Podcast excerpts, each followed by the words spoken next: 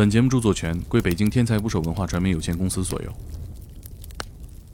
星座是告诉你什么呢？它是把你人生变成一个潜在的地图，嗯告诉你你的人生当中有牧场、有音乐厅，嗯我的人生当中可能就是高楼大厦、海洋湖泊。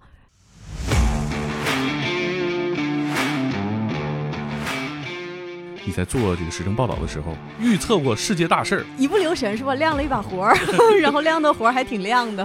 直指全世界的核心，重的太少。对，就是量活儿这种事儿，毕竟是有风险的。不信星座怎么上来就一句那玩意儿都扯淡？嗯，对。你妈信不信？我妈信，我妈特别信。我妈是一开始不信，后来让我给整信的。最常见的一句话就是：“哎，呀你是研究星座的，来看看我是什么星座的。”我就想说，我要给我算一卦。我要有这个本事，我是去相面，我不是看星座。你如果是一个百万富翁，你不需要一个占星师；如果你是一个亿万富翁，你绝对需要一个占星师。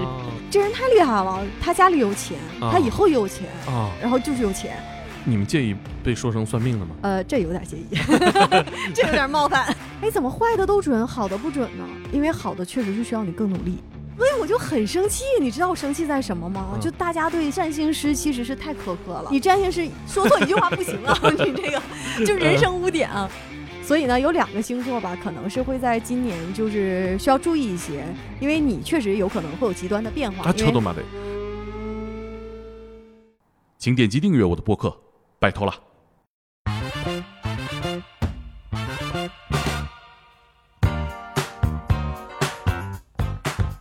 打捞最带劲的职业故事，这里是天才不少 FM，我是猛哥，大家过年好！今天这期节目啊，上线的时候应该是过完年的第一个工作日，感觉大家打开这期节目的时候，心情也不是那么十分的愉快哈。你新年第一个工作日，大家会想什么呢？想的肯定是我这一年会以什么样的方式过完哈，所以我觉得这期节目要给大家带来一点小启示，可以找到一些关注的方向。我们今天呢聊一聊星座，然后我呢是一知半解，所以我请到了我认识的最了解星座的朋友，就是我们今天的嘉宾盼达。啊，大家好，我是盼达，嗯，就是你们认识的那个经常用星座讲故事的啊，经常给大家聊星座的这个盼达。哎，就有看过圆桌派的朋友可能对潘达有印象啊，嗯在圆桌派里讲过星座，啊，对对对，而且节目里边提到你是凤凰新闻的主编。啊，没错，对我就是做新闻主编的，用严肃的精神，最后做了一点娱乐性的事儿。这是新闻节目这么不严肃吗？这新闻节目这都是都是测出来的吗？难道对，也有一定的关系，而且事后证明我的测的技术还挺准。啊？对，因为我有印象，咱们那个刚认识的时候，你就给我分享过这些故事。你在做这个时政报道的时候，预测过世界大事儿。啊，对，就是一不留神是吧？亮了一把活儿，然后亮的活儿还挺亮的。公开预测，嗯还还发微博了是吧？呃，对，那个时候还形成了一个小热点。这个我我觉得大家都敢预测，但是敢直指全世界的核心这种公众人物预测的重的情况太少了。对，就是亮活儿这种事儿，毕竟是有风险的，对呀、所以大多数的同行可能我理解啊，我那个时候也是年轻，年轻的时候带着一股虎劲儿，所以什么不管不顾的就去做了。嗯那有的人呢，像人家或者是前辈也好啊，或者是更资深一点的人也好啊，可能大家就会更谨慎一点儿，不会轻易的让自己涉险。对，我我们今天就聊聊你研究过后的这个，你生活当中星座到底是一个什么样的东西？它到底能给我们带来哪些启示？嗯，然后最后我们也给大家各个星座来一个今年的一个小小的建议，好吧？哎，好，说到这星座，我其实我最想问最核心一个问嗯题，就是、这几年距离我上大学时候了解星座的时候，多了一个流行词儿，就是水逆。就是说谁倒霉啊，什么事儿不高兴了，全是水逆。嗯，啥叫水逆呀、这是水往低处走，这怎么能逆呢？怎么个？逆法对呀、是吧？这怎么个逆？太太逆天了。嗯，是很多人都是这样，就是俗称嘛，水逆是个筐，什么都能装。这个就反正分手也得赖水逆，啥都不行、对呀赖水逆。感觉你看朋友圈，哎呀，我水逆了是吧？航班晚点了，你人家肯定不是说啊，那谁盼达今天要坐飞机，他正好他水逆，咱不开了，咱等他是吧？有的时候感觉也看不懂，一知半解。水逆吧，其实像你刚才啊，猛哥举这个例子特别精准。你说航班晚点这个由水逆导致的可能性非常大啊啊，啊啊！因为水逆它是啥啊？就我们都知道嘛，呃，金星、木星、火星、土星啊，太阳、月亮这种就是天上的行星，啊最简单的这个天文学的叫法。嗯，那水逆呢，就是从地球的角度看，水星在向后走。因为啊所有的行星不都是绕日运动嘛？啊那这个行星在绕日运动当中，它周期不一样，轨迹不一样，所以呢，很典型的就是，来我们两个这样走的时候，是不是会有一个相对运动？啊就是我在看你，好像在往后走，因为啊咱俩速度不一样。嗯所以呢，这就是水逆。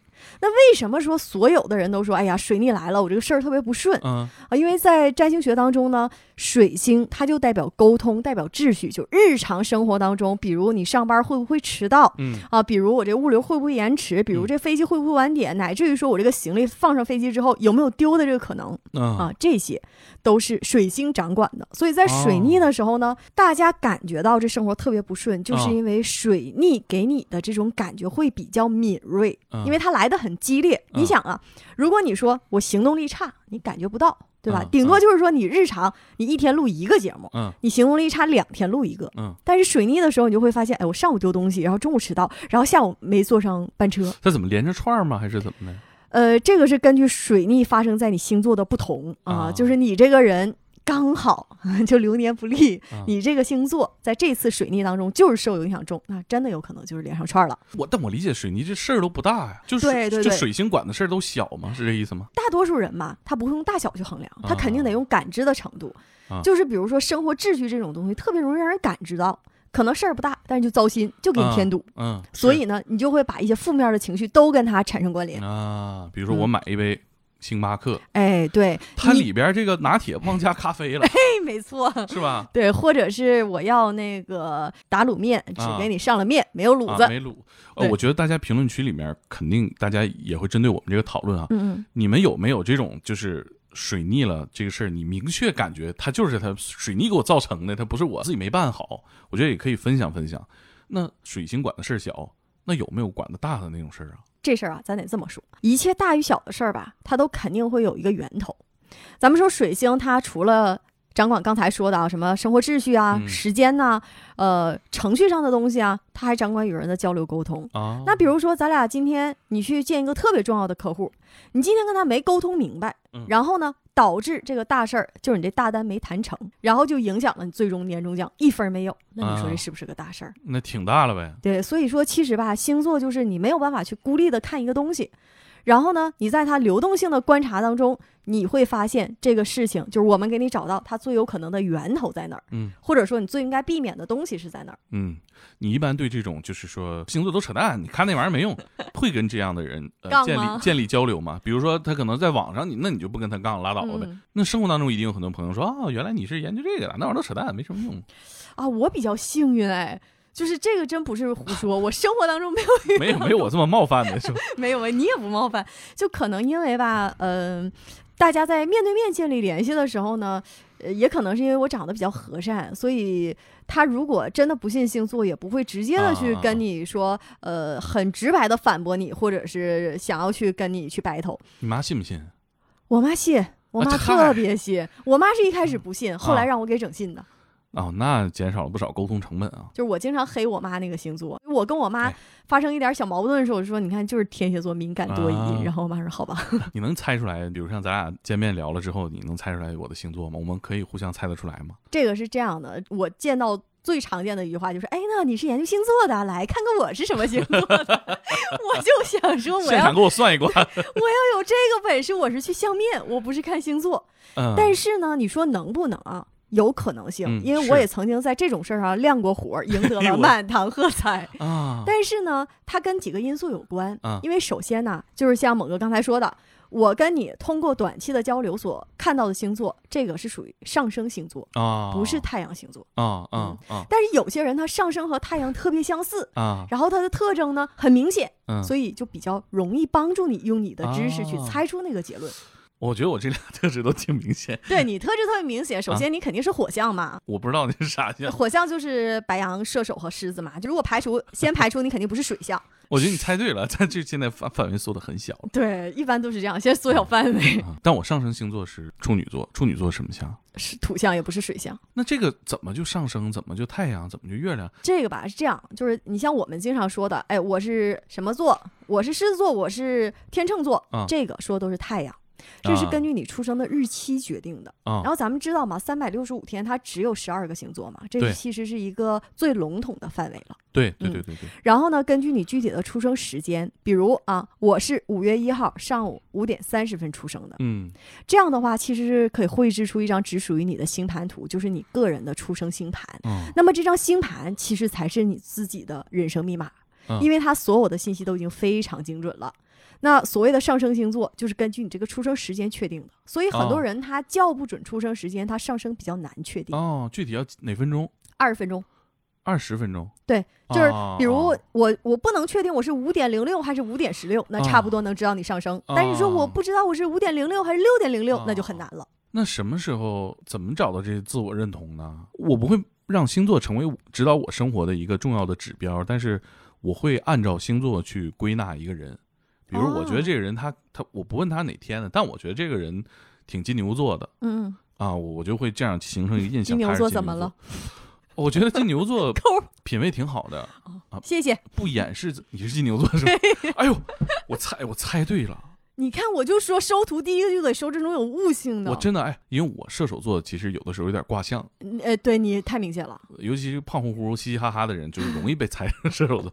但是我就感觉你像金牛座，就是我觉哎，得这是为啥？很少有人能猜出来我我的星座呀。因为我感觉金牛座品味挺好的，不掩饰自己讨论钱，不掩饰自己想要钱。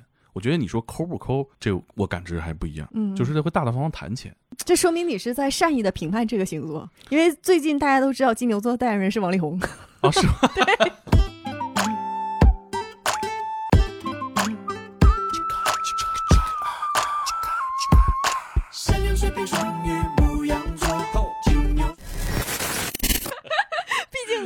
有黑点的。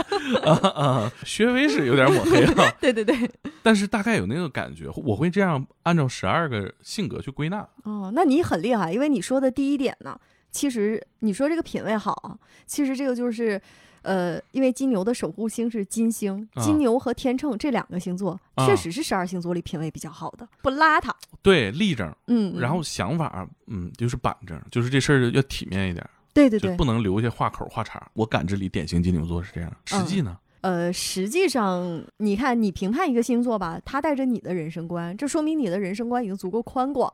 就是你对待人的评判，也大多数是从善意的一出发点，或者从一个积极的角度先去看的。啊，那任何星座都有两面，你就说金牛，很多人都说啊就是男的可能就是小心思多，有贼心没贼胆啊啊。哦，是吗？对，那射手就是花心，哎，啊容易见一个爱一个。啊但实是啊不行动咱咱再说。对呀，我这这这，我人家问我说，我不太好意思承认射手座，你这下面紧接着跟渣男，啊，对对对对干，啥了？我渣男？没事儿，下次你跟他说，你说还有水瓶座给我们挡头呢。啊。有的时候大家也会会从一些不好的地方给一个星座，那是肯定的。现在讲话呢叫扣帽子嘛。啊，对对对，我觉得跟这跟大家对星座的实际需求是有有关联的。嗯大家需要星座，有的时候不光是呃了解自己可能会出现什么情况，更多的是去瞬间了解另一个人他大概是个什么样情况。对，有很多来找我的都是我刚进入到职场，啊我的上司是什么什么星座，啊我怎么在短期之内，比如说啊。同龄的人当中，同辈当啊。中，就能让我马上就出挑了，被他看到了，啊。或者说是啊，我现在有个什么情况，啊。我怎么？因为大家如果在一个和平的环境里吧，嗯。你不会想要去用星座这个方式去怎么样，除非是你想跟他打破暧昧更进一步，嗯就是在情感诉求上。是。大多数呢，就是我在社交需求上遇到了一些困难，或者是我有一个瓶颈，想突破的时候不知道用什么方法，啊就想到星座了，然后就问你说：“哎，我怎么跟他相处啊？或者说有什么办法吗？”这种，嗯嗯哦，你这么一说还真是。比如说，我们可以研究我们的老板他是什么星座哦，这很重要的。啊，这个星座的人怎么能够打动这个星座的人？我觉得这个很重要。对，但这涉及到一个很很重大的问题，嗯就是我们如果能通过这个判断一个人的话，这么快就下定论，这个定论可能，嗯，是你对于一个能掌控你小命运的这么一个人哈，不管是老师、家长、嗯恋人还是老板，我们能用这样粗浅的方式去形成这种刻板的印象吗？我觉得吧，因为我一直都坚称啊，我们有人生观，有方法论。对，你可以不用星座当你的人生观，但你可以嗯用星座当你的方法论。哦那方法有很多种，嗯像包括我自己在内。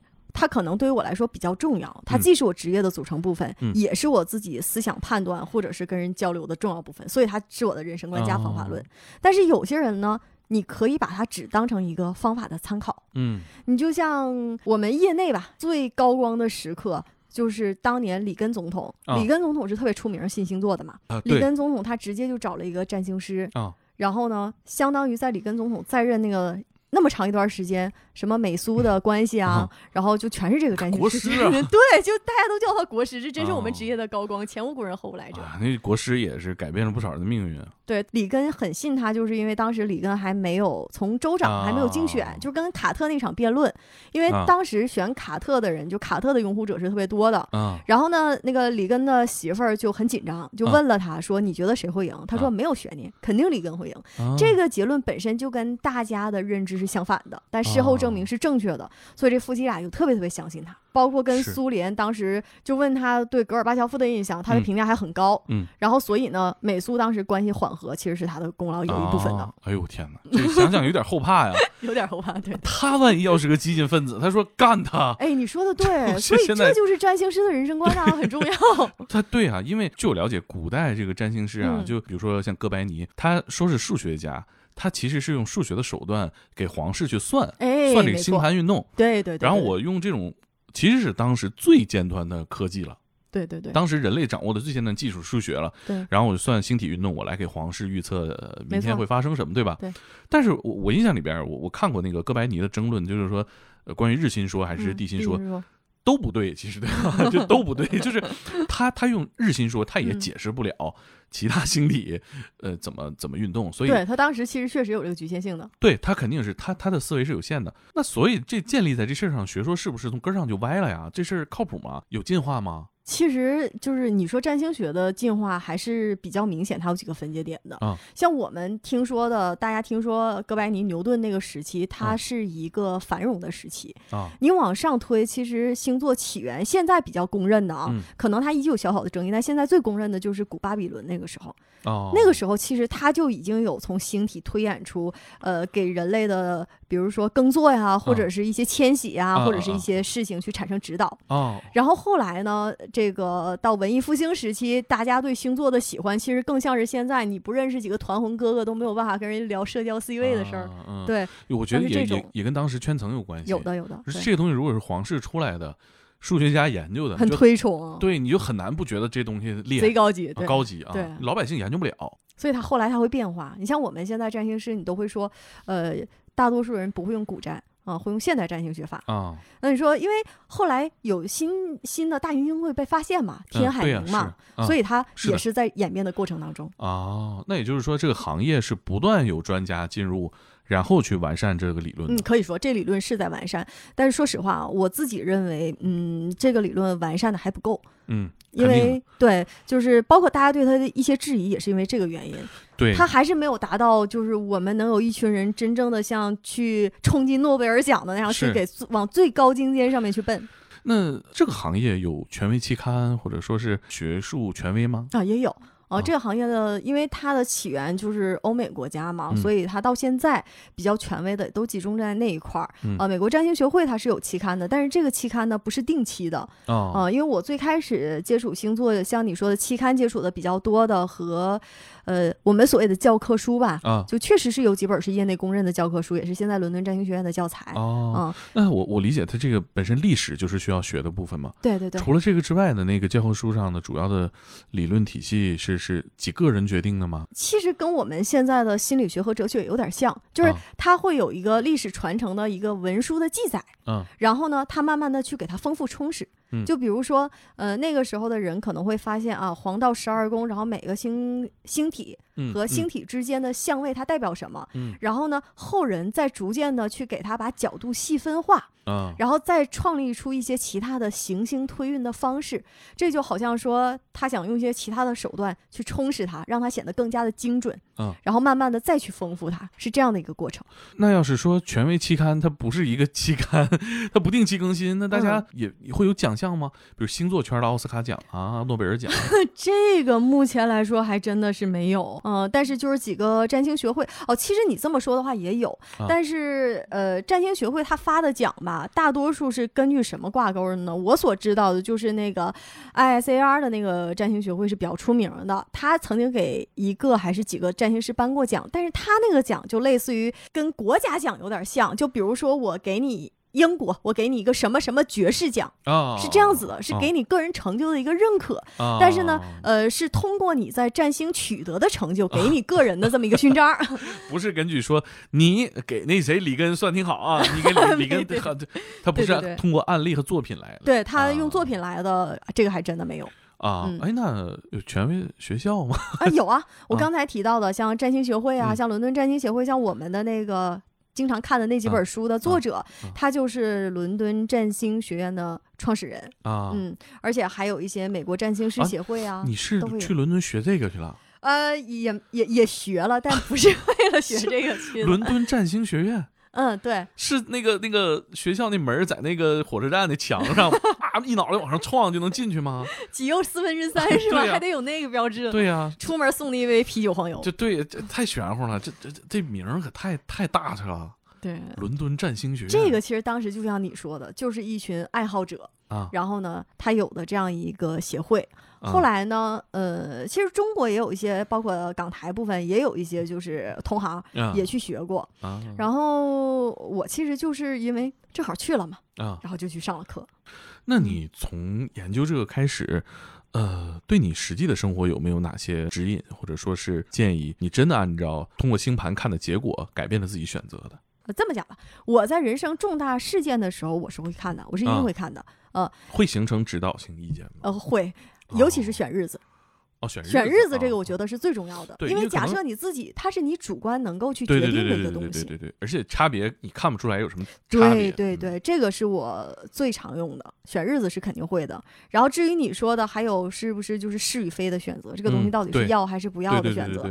那这个呢，其实就涉及到更多的一个想法了。很多嗯时候吧，你当时当下的状态，可能形象，大家也都是一样。就比如说，我跟你说，你不要跟这个女孩谈恋爱。你说我现在爱他爱到死，我就嗯非得谈。其实我跟你说的这些就是耳旁风，啥用没有。那是用到自己身上也一样，你会觉得有些事儿你是当时当下很想去做的，但是星象告诉你尽量不要做。嗯但好在，当你有了这个方法论之后，嗯你的心态会放平很多。就嗯他不管结果好与不好，其实你都是有心理准备了。明白，属于就是你在删除一个文件的时候弹出一个框，你确定要删除它吗？你在做任何一个选择之一前，个重复性的校对，对你看了星座，星座告诉，你可能你不要这样啊。嗯但是我反正是肯定不会听，因为重要的事儿你没办法，你自己情绪到那儿了；不重要的事儿，那你选对选错也无所谓嘛。其实大家去求助你，一般都问什么事儿？哦，这个太多了，小到就是我猫丢了，啥时候能找着？然后什么我跟他分手了两年，还拖拖拉拉的，到底有没有结果？就这种猛哥，你可能都能直接给他一个结论呢。对呀、你就给他发微信，你有完没完了？你赶紧回来。对，还有的就是，就反正婚恋生子、人生抉择、职业理想，嗯、城市选择、目标匹配，都有或者就是是就是生病啊，就是病痛恢复啊，方方面面。有没有一些怪一点儿？啊，这这还好，大部分啊其实都是比较正常的。有一个我同事，他是剖腹产，然后让我给他家孩子选日子。他当时那个在香港嘛，然后啊是在香港特别好的一个私立医院生孩子，然后你可以选日子，然后他又他也是提早了很长时间跟我说的，我记得很清楚。当时，但我选的日子是哪一天忘了啊？嗯就假设我跟他说的是呃六月十九号，啊然后他问我，至少可能是已经是提前很长时间了。嗯然后跟他说完之后，他给我打了个电话，他说你太牛了，嗯因为这个医院之前之后都是空的，只有六月十九号一天都满了。啊啊！那你然后当时我一方面就是在想，哼，你看香港的有钱人都在玩这一套，对这是另外一个想啊，就是英雄所见略同。对，就是感觉是个门槛儿，是个门槛儿一样，是吧？大家各有各的那个大师但我觉得选日子，它确实是会有一些明显的，就比如说当时我猜凯特王妃孩子的时候，啊嗯啊！就是我不是成功预测了凯特王妃生子的时间吗？哎，你给讲就讲这个事儿。亮亮了个活儿。你你那会儿是双重身份吧？你那呃，对，双重身份？，没错没错，也是因为做新闻的，所以对这个东西特别敏锐。啊，你怎么嗯猜的呀？当时就是投胎嘛，很重要，英国王室嘛，吓我一跳。不是我是他，啊对，很重要。然后因为我做新闻的，知道当时所有的记者都在等，就他啊到底什么时候能把这个宝宝生出来，啊就在那家医院门口等。然后我同是我同事先跟我说的，说，哎，你用星座算一算，算算他什么时候能生。哎，啊我觉得这个想法挺好，因为之前没想过。啊当时呢是这样的，我因为你不可能说我往后看太长时间，就像我给那个我的朋友算孩子剖腹产的时间一样，嗯你肯定是在这个有限的区间内去算。嗯，大概呢，我就在有限的区间内去算。假设我算这是附近七天，嗯，每每两个小时或者是每一个半小时为分界，看一看大概看一看盘，然后我就确定了。两个小时为分界的一个时间，我记得很清楚。当时是我睡觉之前，我就说，我觉得凯特王妃应该会在今天晚上，好像是二十三点多少嗯到凌晨一点多少，反正是两个小时的分界会生孩子。你发微博了？发了，你能能找到，你挂的微是是那个凤凰新闻主编 让大家知道原来在啊客观世界以外还有一个 B，啊 跨次元的交流了一下。然后第二天早上起来就就就小爆了一下，啊然后啊！真是那个点儿。哎，就是第二天，就就是那个日子和那个时间生出来的。哎，你们那你段时间发的预测多吗？你是一天发一百多条预测，中了一个吗？不是我总就是亮活不能随便亮，大家会给你截图的。就 就是你你总预测，大家就不信了。对，就是所以其实我亮活也就亮过那么两次，就是特朗普和和他生孩子这两次。特朗普那个，给我们讲讲特朗普，你看我二零二零年我就不敢预测了。啊。这个就是因为为什么我预测能这么准？其实很多人会觉得，包括他对星座有误解也好，有那个盲目的相信也好，其实星座准也是需要天时地利人和的。嗯就包括他那个凯特王妃那个孩子，嗯就为什么那个时间他能生孩子？因为那个时间生出来的孩子的命盘特别符合皇室孩子的。身份哦如果他换一个时间，可能。不太符合皇室，或者他可能会给家庭带来冲突，或者就是有一些负面的影响。啊哎，俗话说就是那个时间命最好。啊，然后呢，特朗普是因为特朗普和希拉里的那一次，就是一六年嘛，一六年十月份那一次我记。得挺挺焦灼的，其实我早就看出来是特朗普会赢了，哪个工作的活儿干？看他们俩的命盘，看他们俩的命盘对比，然后再看那个大选揭晓的时间，就这么简单。因为当时其实那个特朗普就是占了很多很多优势，天时地利人和优势几乎都占了。啊希拉里在光看盘哈，就如果你现在把我眼睛蒙住，你就其他的多余信息不告诉我，光看盘和大选揭晓大概的日期，你就会发现这没有悬念，肯定特朗普赢，希拉里一点希望都没有。哦，那呃你发完之后，你收到了什么样的评论？你还记得吗？我被骂骂的删了，我那条被骂删了，啊，为什么骂你啊？因为啊，就中国人都不支持特朗普嘛。啊就觉得是你立场问题，啊，对，所以就被被骂到关微博了，不是关微博就把那条给删了哦，那嗯之前那个凯特王妃生孩子这个事儿，你收到了什么样的评论？啊，那个还是很正面的。就是这个，我唯一删的就是是特朗普的那个。这是能上世界版面的一个，对对对，我挂热搜四十八小时了呀。但其实就是那个时候让我知道，原来他能变成一个副业，原来他能给你带来这么多的可能性。对呀、你说后台找你做占星哈，十八块钱一个人，你这一天坐着玩去呗 不能这么整，啊？哎，这个有什么原则没有？就是也说没有。能不能呃，作为占星师，我就是在网上给大家占卜啊？呃，首先我认识的很多同行他是这样的啊，嗯就是因为他跟风水师傅一样，他你一个职业的垂类，嗯，他肯定有些人他就是一对一的咨询服务需的。求就是这样。对对对，嗯他就会去做这个事儿，然后根据他可能呃行情或者是身价，他会有价格上的波动。嗯但是我很少给个人做咨询，啊，呃，因为第一个是客观来讲，这个耗时很长。其实如果一个负责任的占星师，可能大家找你的时候，基本上就是骆驼想要最后一根稻草的情况了，是特别急，你就告诉我，你就是硬币，对就是你当我的硬币吧，没错，正反面你给个痛快。给个痛快。对，但你要是真理解星座了，你会发现它耗时太长了。哦首先，你你问我今年运势怎么样？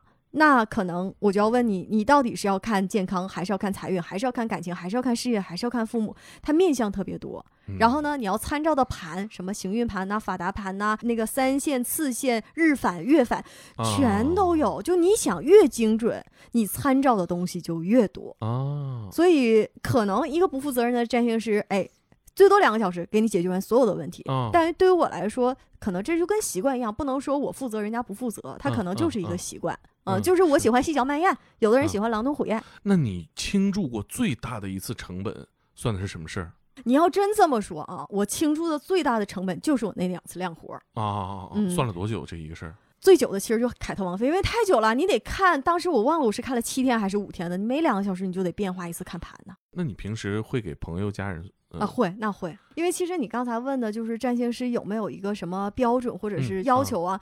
我觉得这个就跟心理咨询师有点像，因为我、嗯我现在马上就要毕业了嘛，就是在读，我读了一个第二学位心理咨询。嗯你看心理咨询师他有四个水平，第一个水平就是你严格按照任何的规定、方针、政策指引，然后第嗯二个水平二可能你就会自己去改动一些标准，啊，就跟个人的那个意志，你会做出修改，就会更灵活。那嗯水平三呢，基本上就是你有更广阔的世界观。嗯，水平四呢，就是大家都达不到的那个天花板了，嗯就是他有个目标放在那儿。其实我觉得占星师也一样，嗯就是你要给别人做咨询，其实首先要保证的就是你这个人是足够客观的，你的嗯人生观是足够丰富有层次的，这样你啊给他的解释也才能给他提供那些有用的帮助。是是，比如说每个呃位置对应的是你生活当中哪个层面，对对对。你自己的经历要到达能覆盖那个层哎面，你才能理解出现的各种情况。是的，不然的话，你的解读会非常的片面的。这有什么行业内的进阶标准吗？谁厉害谁不厉害？其实我觉得现在啊，就是尤其是这两年，在亚洲，就是什么中国、日本这些港台啊，占星是很流行的，就它慢慢从小众被更多人认识。嗯，至于厉不厉害呢？其实大家的标准就是官方一点讲，其实都是看流量。但我觉得这不是坏事儿，我个人嗯一点都不排斥，因为我嗯觉得这相当于是你有一个资本和立场，把这个东西传递给更多人，嗯你就像一个传声筒一样。嗯那如果你学易经，那大家非常幸运，你传嗯递出去的东西啊会更准确。你们介意被说成算命的吗？呃，这有点介意，这有点冒犯，但恕我直言，这俩事儿也可以，也可以有呃互用哈。没法互用啊。算命的是铁口直断呐、占星是给你选择，咋给铁你断口直断是怎么说？铁口直断，算命的一定会告诉你这个事儿做还是不做。啊但是哦占星师一定是会给你建议，没有占星师会告诉你这个事儿做还是不做。呃不一样吗？就比如说我算命，我看他，我我我说我说那个能不能考好啊？嗯，他说你能考好。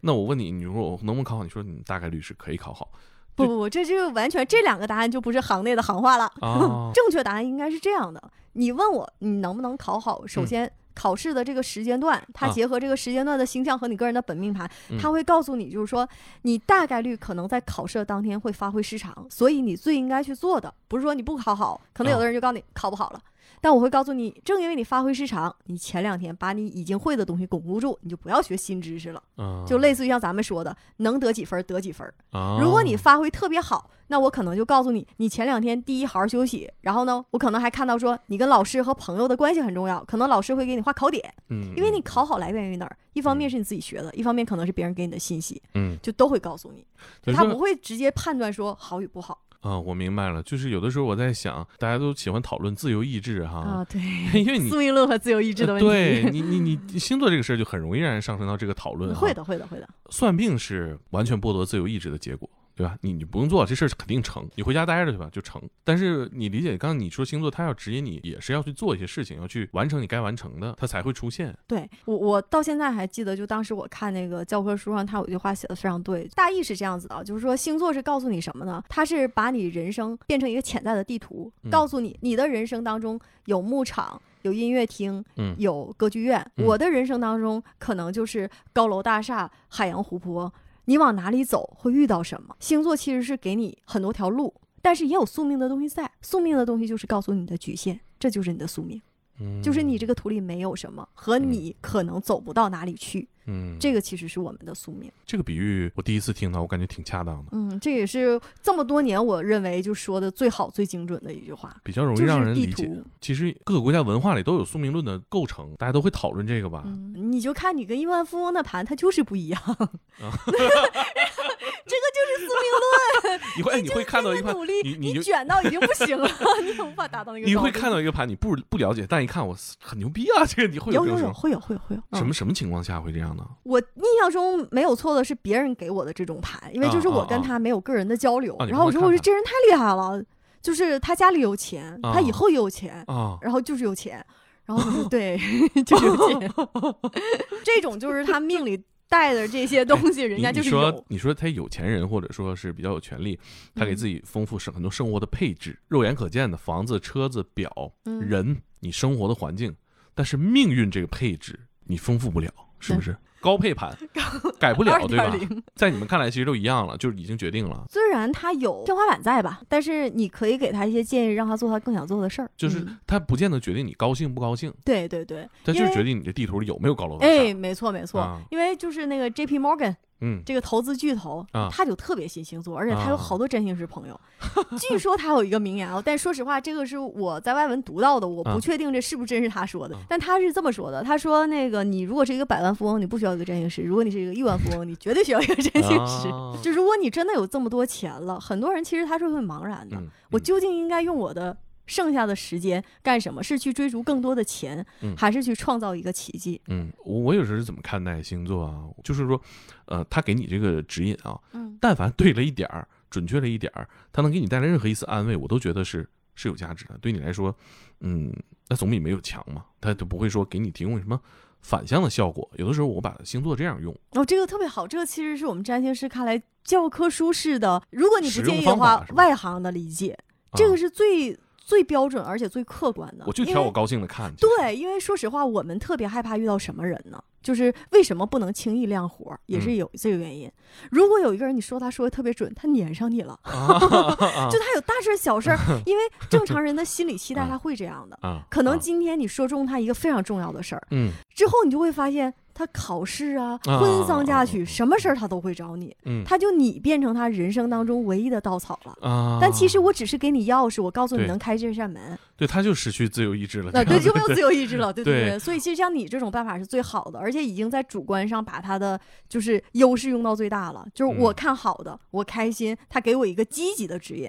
嗯嗯，有点像什么呢？就是大家都在答卷儿，如果你能穿越到后面看一眼榜，你肯定想看，但你你卷儿还是得答。对，那你会就跟其他的占星的同行交流吗？呃，偶尔也会，互互认吗？呃技术手段呃我觉得是这样，因为这个领域它还没有卷到说我们要争地盘儿的这个程度，所以大家彼此之间吧，还真的挺友善的。啊嗯、比如说我就经常跟同行一起做场直播啥的，啊嗯，他写书，我给他点个赞、哦转发一下。哦而且我觉得吧，呃，这个领域很多人诟病他的点就在于他不够严谨嘛。那它的好处也在这儿，你可以发展出你自己的门类。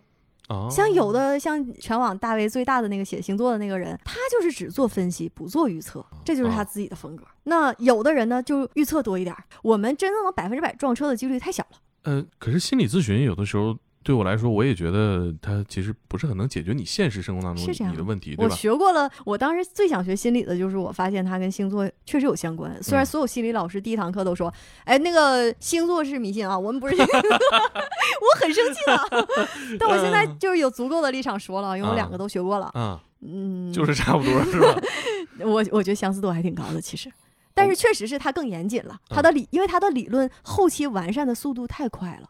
啊，我是站在门外往里看啊，我就是不负责任瞎说啊，我觉得都是对过去出现的一种情况的解释，对你现状的解释。但有的时候你说大家不管是求助于心理咨询师也好啊，还是求助于占卜，你这工作做不好，你你就多花点时间做，其实就能解决不少问题。你现实中出现什么问题，你就解决什么问题，它都能改变你实际的生活。如果都像你这样的话，那我们都失业了。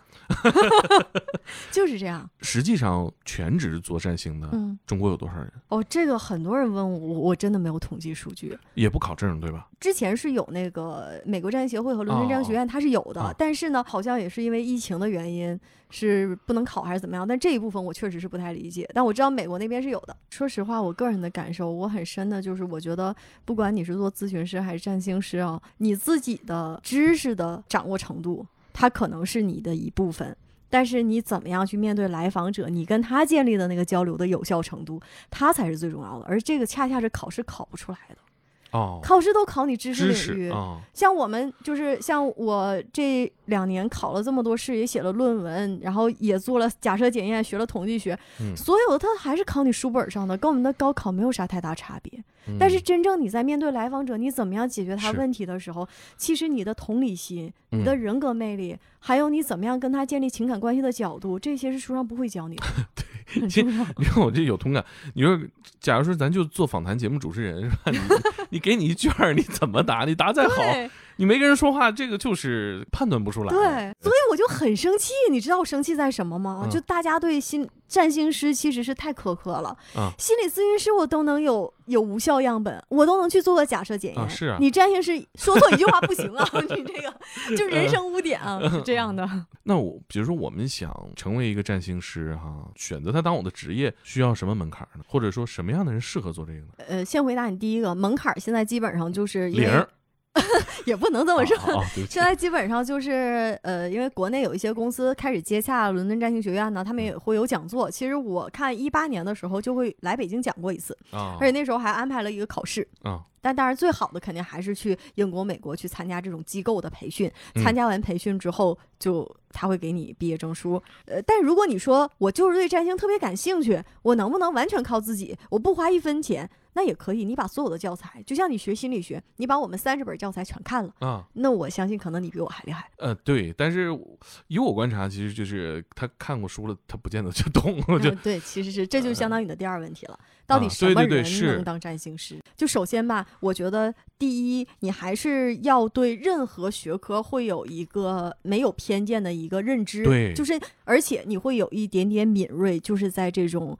不能说命运哈，嗯但是你在这些玄学也好、神学也好的事儿上，你是会有敏锐的。对对对对直觉很准。这就相当于我开窍的一个时候是什么时候？就是嗯很早高中的时候，我不就跟大家一样啊，开天眼了那会哎，儿对，对对对对，来一段儿，就是我当时吧，那个跟大家一样，还是啊看那个小报幸运啊，什么双子座五颗星，金牛座三颗星，什么什么桃桃花运最强啊。然后后来呢，当时我记得。全中国只有新浪论坛上是有星座的，啊然后大家开始讨论啊，讨论的东西就很深。有的时候你看一个人写的长帖和他的跟帖，你基本上就能明白很多知识了。然后呢，就开始懂星盘，然后就开始知道星盘当中的一些元素，然后就看自己的星盘。那是我第一次问我妈我几点生的。我很多家长都记不住了。对，然后我妈，我妈其实就是事后证明她记错了。我妈告诉我、哦你几点生的，我看那盘，我说这绝对不是我。正常人他可能就相信了，他啊会觉得这就是他的命运。我就觉得这盘绝对不是我。啊然后我就又去找我妈，我说你你绝对记错了，你再想一想。嗯后来我妈一想，因为当时夏令时会混淆，啊然后她一想哦是，然后后来我按照她说的那个时间改了一个小时，我觉得那个真的很像我。啊但当时我就有一种悟了的感觉，我觉得嗯我好适合学这个东西啊啊！对就是啊我我能够在这里面获取到这么多信息。而且主要是说你有直觉，对对对，并且你的一切意识是愿意相信你的直觉。啊，对对对，我觉得这个特别重要。如果你不信你的直觉，你一直对这事儿不敏感，你不把它放大，嗯，没错这，事儿就走不远。有些人他就是会放大自己这个直觉，他不断的去拓展自己直觉的边界，这是天赋，是吧？说不好吧？我觉得能说上有天赋的人太少了，但起码这可能是你跟一个学科当中的缘分和羁绊吧。嗯，就包括我觉得我学心理，我也觉得我比别人会学的好一些。就是你看，我像现在就可以拿家人练手了，哎，嗯练得特别成功，啊就跟当年最开始学星座的时候一样。嗯就同事说：“哎呀，你说的太准了。”就谁说好准呢？就现在学心理也是，谁有问题来找我，我帮你做一个简单的咨询，基本上就啊可以开导出你的一些疑惑了。你们行业里是不是肯定也有这种，就是懂得了占星之后，其他的所有异端全都该死，全不对呃我我也就是听闻过有一些，但大多数是年纪比较大的，说实话。哦嗯，就是他会表现的比较固执，啊，在个人的观点上可能会更加的就是可丁可卯、条条框框一些。嗯嗯，那我接嗯触的现在最近接触的年轻的这一批，有的可能比我还小，他可能人生观不够丰富，但他非常的包容，嗯，这可能跟他那个呃，时代所处的时代。对对对，成长阶段接纳的文化广不广有关系，就是广度可能有关系啊。对哎你有没有影响过后辈？比如说，这个人就经常看你的预测，然后拜你为师，你你带着他们成为了占星师。其实就是有这样想法的人还确实挺多的。对啊，但是因为我拜你为师呗。因为我是刚回国没多久嘛，所以其实条件不太允许。呃，大多数时候我确实是会有一些铁粉儿，就是我啊粉丝团团长啊之类的，会经常跟我讨论交流，嗯谈不上传统意义上的拜师，但是大家会有一些这方面的交流。嗯就他们已经，我看基本上就是已经可以达到那种就是上完十二堂课的短期速成班的水平了，就完全没问题。但可能就是呃对一些理解，或者在对看推运盘的时候，在对更精准的那些手段的应用上面，可能还需要再磨练。但这些说白了也都是在练。嗯咱们任何一个行业和技能，我觉得书本上给你的永远都是最粗浅或者说呃最基础的一部分，后期还是要你不断的去练。那你还会收到一些呃评论吗？比如说在一些预测上不理解你或者攻击你的啊，有 battle diss 什么的，好多的。哦，还有这 battle 的，还有 有，而且会有这样的，会有特意说的，说就是因为他可能在点开了我关注，或者是因为各种数据算法的原因啊，然后他就会说，怎么总有推你的东西，取关。我我想说，当初关注的 是是谁？那现在这个行业对你来说，你个人的这个职业的发展会有目标吗？你怎么看待这个工作本身呢？如果把它当做一份职业的话呢，呃，我觉得我的职业目标可能会比这个更大一点儿。其实我有想过，我究竟想去做什么。嗯抛开占星这东西不说，我觉得可能我个人的一些专长，包括我在星盘当中看到一些属于我优于别人的部分，也许就是同理心啊，或者是表达能力啊，跟这些相关的，跟说相关的，可能我更希望能够用语言去治愈别人。那这是我的一个职业理想。至于通过什么手段去实现，也许现在最便捷的手段、最高效的手段是占星师，那也许嗯过两年就是心理咨询师成为我的主业了，占星师又变成我的副业了。嗯那可能过两年我们俩能够一起在这儿给大家录一档新的节目，它嗯成为我的主业了。嗯我觉得我的目标其实它不是一个具体的东西，它是一个比较抽象的形态。是一个能达到的一种结果和能实现的一种价值。嗯，我从来没有想过我一定要当一个科学家，我一定要当一个医生。我想带的是货，咔咔的 一个亿，啊，我想的是我想做什么。嗯然后再想通过什么能去做什么。至于嗯通过什么能去做什么呢，都有可能。我是非常乐于接受这种不确定性的。我觉得一定有很多听众他本来就很喜欢占星，他也很喜欢研究星座。嗯，看了你的这个人生经历之后，如果大家也想抛开自己原有的工作，全力做这件事情，你会有什么建议吗？呃我不建议。不建议。嗯、对我真的不太建议大家去全职做占星，因为我说实话，到现在我都不敢说我是一个百分之百的全职，因为我之前做新闻编辑，然后之后呢，呃，录节目，在现在我在学了两年的研究生心理学，我都是有别的事情是在辅助他的。抛开我们的经济不谈，因为其实如果你全职，你是会赚到钱的，肯定是会的。就像你说的，我一对一做咨询，只要我有稳定的啊客源就可以。但是它真的会对你的职业和你的认知产生很大的局限。嗯你这个，因为这个学科本身它就有局限，所以你一定要不停的去用其他的东西去丰富它，去辅助它。嗯，这样的话，你嗯看的东西也不一样。嗯而且，如果你只去做它，你放掉了你的工作，其实本身按照现在我们生活节奏这么快，你很快就会有得失心的。你的这种得失心是不足以支撑你继续下去，也不足以支撑你在这个行业能够触达天花板的。因为我嗯觉得现在的人没有那么大的决心和毅力了，已经。我们还是需要给自己一些更多的可能性，或者哪怕说我留一个退路。所以我觉得，呃，不是说我这个觉得这个职业不好，或者说我对这个职业有负面的感官，我觉得它非常好，嗯而且我很建议大家把星座当成副业。嗯但是我觉得，如果你一旦把副业，其实任何工作都是，很多我认识的小朋友做 KOL 带货，他做副业的时候做的很开心，当他变成主业，他就不开心了。嗯然后他副业的时候，他有好多灵感。嗯他主业的时候，他就发现，就是整个人就完全枯竭了。嗯其实我有的时候也会面临这样的一个瓶颈，所以我在告诉自己，一定要不断的有东西充实进来。嗯，咱们聊完这些，我其实挺好奇，听众朋友们怎么看待星座和占星嗯哈？有没有什么改变？就是你看待这个职业，它能实现什么价值，以及从事这个职业的人是怎么想的？我觉得听众可以在评论区跟我们分享一下啊，我会跟大家在评论区交流一下，我分享一下自己的感悟。但我我是很想听你讲完之后，忽然想算一下，我觉得大家肯定也有这种时刻哈。嗯那我们给大家一些建议，虎年了哈，嗯，我觉得这就是能不能全都说到啊，哪怕简单一点的，没问题，可以。是吧对对对，我按重要性来重要性来，对谁事儿大，今天先说谁是吧？，因为吧，嗯，经常有节目就说，哎，来跟我们看看哪些星座运势最好，哪啊些星座需要注意。啊这种可能是比较惯常的问法啊。啊但我觉得吧，其实这一年的时间非常长，对啊那星象的变化呢也是交替的。各领风骚啊，对，真的就是百花争艳，百家争鸣。对呀、它肯定是有些高潮和低谷。凭啥你一年就你好啊？就是不可能可能。那嗯，咱们现在说的这个是太阳星座还是上升星座太啊？太阳加上升，其实正式的哈，啊所有的运势你都是要同时参考太阳加上升看的，光看太阳是不准的。哦，这等于是你预测是都会带到。对对对，如果现在听众朋友们可能还不知道我的上升星座，啊那其实大家随便啊，就去搜索网站上搜。或者是一些门户网站上，它都会有星盘，大家一定要先查好我的太阳是啥，上升是啥。所以呢，有两个星座吧，可能是会在今年就是需要注意一些，对你们来讲比较重要。它重要的是说，你可能会做一些重大的决定，当然这些重大决定也许包含着你分手，但也包含着你表白了呀，你结婚了，你当妈当爸了呀，你换工作了呀，你换城市生活了呀，换赛道了呀，啊，全都算你的重大决定。啊，就说跟我们下一顿吃啥不一样的这些决定。稍微重要一点。，对金牛座和天蝎座这两个星座，啊因为今年的日月食轴线是在这两个星座。他们要出大事儿，要做大选择。对，要做大选择，所以呢，做大选择的时候呢，当然你有可能，如果你之前的积累非常好，也许今年金牛座和天蝎座真的就能一飞冲天、平步青云，啊那也是有可能的。所以就是说，大家注意点儿，比如说呢，平时多努努力，给自己积攒一些这种哦机会的可能性。然后不要错过任何一个机会，不要错过任何一个贵人。今年杠杆大，哎，对，杠杆大，跳动的杠东西也杆大，对，啊没错。啊！太阳上升是金牛天蝎的，对，小心点啊！还有呢，就是跟去年比有大幅度提升的，我觉得可以谈一下。这也是两个星座啊提升比较大，双鱼座和白羊座这两个星座呢，就是跟去年比，比如说你去年比较沉闷，或者是是你去年做事成功率低一点儿，嗯但是今年呢，你就会发现，哎，手感我也顺了，啊周围人对我评价也好了，我嗯想做事儿促成的几率也大了，就是双鱼座和白羊座运势会比较有提升。然后呢，就是财运比较旺的，财运比较旺哦。的狮子座、呃双鱼座、水瓶座、处女座、天秤座这五个星座。因为我觉得财运吧，因为它的时机啊会变动的比较多，所以呢就提到的星座也会比较多。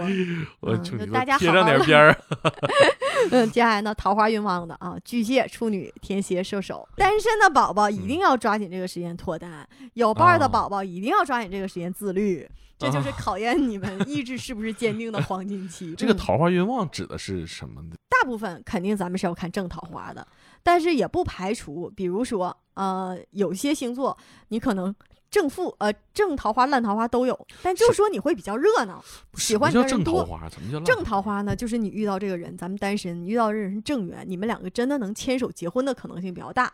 就他就是你命中注定的那个人，也可以理解成为就是你跟他的这个恋爱的经历啊，这段关系是良性的，啊给你个人提升。烂嗯桃花呢不就是哦说给你一些负面的影响，要么骗你钱、骗财、骗色，或者是给你情绪造成负面的冲击了就是。两个人在一起之后，各自变得更好了。哎，没错，两个人在一起之后都完犊子了，耽误工作，耽误心情，那就不行。那就烂桃花。速速甩开烂桃花。对，而且还有一种可能呢，就是比如我们看桃花运旺啊，嗯大部分是看你这个人个人魅力在这个时间凸显，而且有人认可你的魅力，就相当于嗯你这个能量磁场又能放又有人收，那这个时候就很容易产生感情嘛。嗯，但同理，我也会建议有些已婚人士呢，你这个时候不就是可以去找贵人吗？客户啊，好资源呐、你会发现呢，源源不断，人生可能性。对我我偏个题啊，我上大一的时候特别胖，大二的时候也特别胖，后来大三的时候我就减肥了，瘦了六十斤差不哇多。好厉害。然后我就发现，哎呀，这么多衣服可以买啊！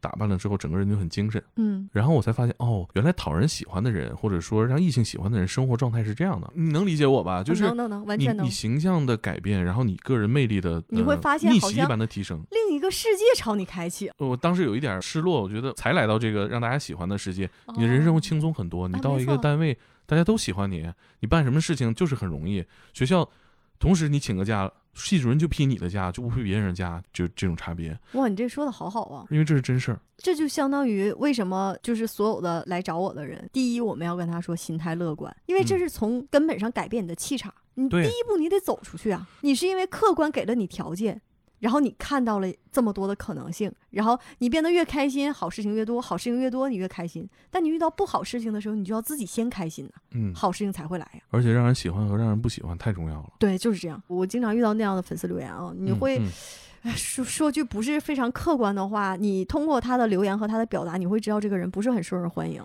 他的嗯思想会有些偏执。啊，那么其实呢，你给他看星盘没有什么太大的作用，因为他如果不改变他的人格方面的某一些缺点的话，那他以后走路他就是会石头多呀，就是会经常被绊倒。其实我一直不敢在节目里面交流这些想法啊，因为感觉好像会给人带来一种绝望的感觉。就是明白说的。如果我是我就是一个不太讨人喜欢，我并不愿意为此努力的人，听完这个我会觉得。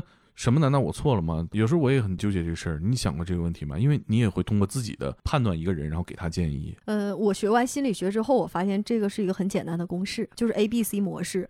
正常人肯定认为一个触发事件导致一个结果，我考试没考好，我丧了，完事儿了，是吧？实际上 A B C 模式告诉你，A 是触发事件，考试没考好；C 是结果，中间有一个 B，B 就是你的 belief 信念啊，B 可以改变 C。啊！所以认知行为疗法的核心就是你要改变它的 B，我就是要排除你的所有错误信念，然后最后让你导向一个积极的 C。最后咱们提一下事业好的吧，事业好的嗯，因为我觉得有些在职的听咱们节目的可能会比较关心双子座、哦白羊座、处女座、天秤座。你看，我们能通过这个稍微粗浅一点预测里边，嗯对自己有一个期待哈，就是你建立这个期待，比你建立一个恐慌要重要吧？我我是这样想啊。确实是但是也想提醒各位吧，经常有人就是会说，哎，怎么坏的都准，好的不准呢？因为好的确实是需要你更努力，这个机会已经摆在你眼前了，如果你一动不动，它还是距离你只有。一厘米，你就是够不到它。伸手这个触发的动作是要你来去达成的，就是我们通过自己无穷无尽、不懈的努力，去让我们离好的结果更近一点儿。没错稍微近一点儿，我们都会更舒服一点。，对，你这几年有感觉到大家的会变吗？太有了。尤其是这疫情出现这两年，这都问工作是吗？呃，还真不是。哦，嗯，工作不重要，只有钱最重要。你会发现桃花运都不重要了，因为啊前几年桃花运特别重要。现在大家都说，就是桃花的视频明显流量少，只要跟钱沾边儿的，因为大家越缺乏安全感，他就越发现什么哦工作会是变，恋人会变，婚可以离，我这个钱握在手里才是实实在在的东西。这个时间点是不是一七年、一八年？一七还好，就从一八年开始。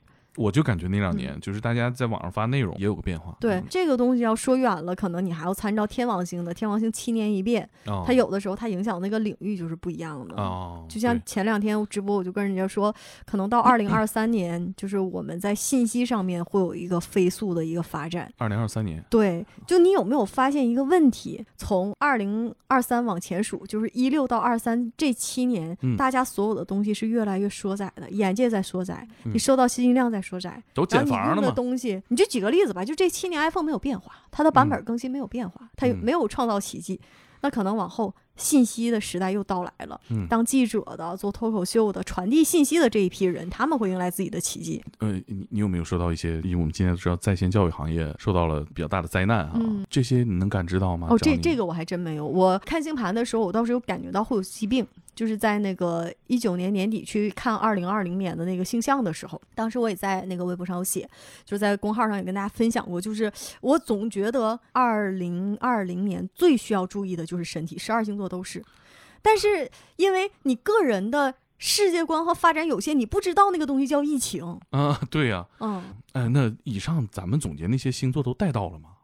呃，好像摩羯座没带到，摩羯座学业运特别好，就是，但这不代表说你运势就不好，因为很多嗯人会觉得，哎，我已经上班了，啊学业运好跟我有什么关系？它有很大关系。对，这得也得学呀。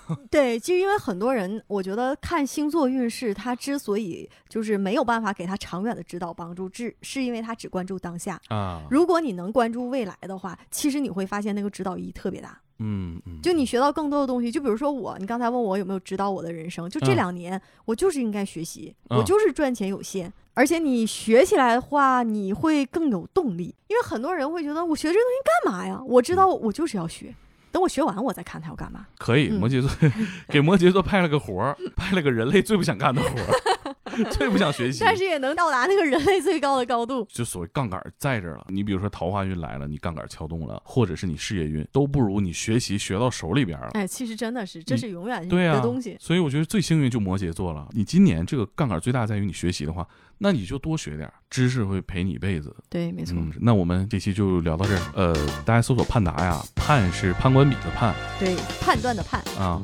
达是回答的答哎，我怎么想起判官笔的判？哎，为什么是这两个判达呢？感觉挺有趣的。其实写的时候没想那么多，后来又莫名的红了，就不能改了。误打误撞。那呃，大家一般去哪个平台找你？推荐大家去微信公众号吧，微信公众号搜索“盼达占星”这四个字，会有定期的推送，可能更方便你自己查阅运势。那我们这期就聊到这儿。好，好，谢谢大家。好，谢谢大家。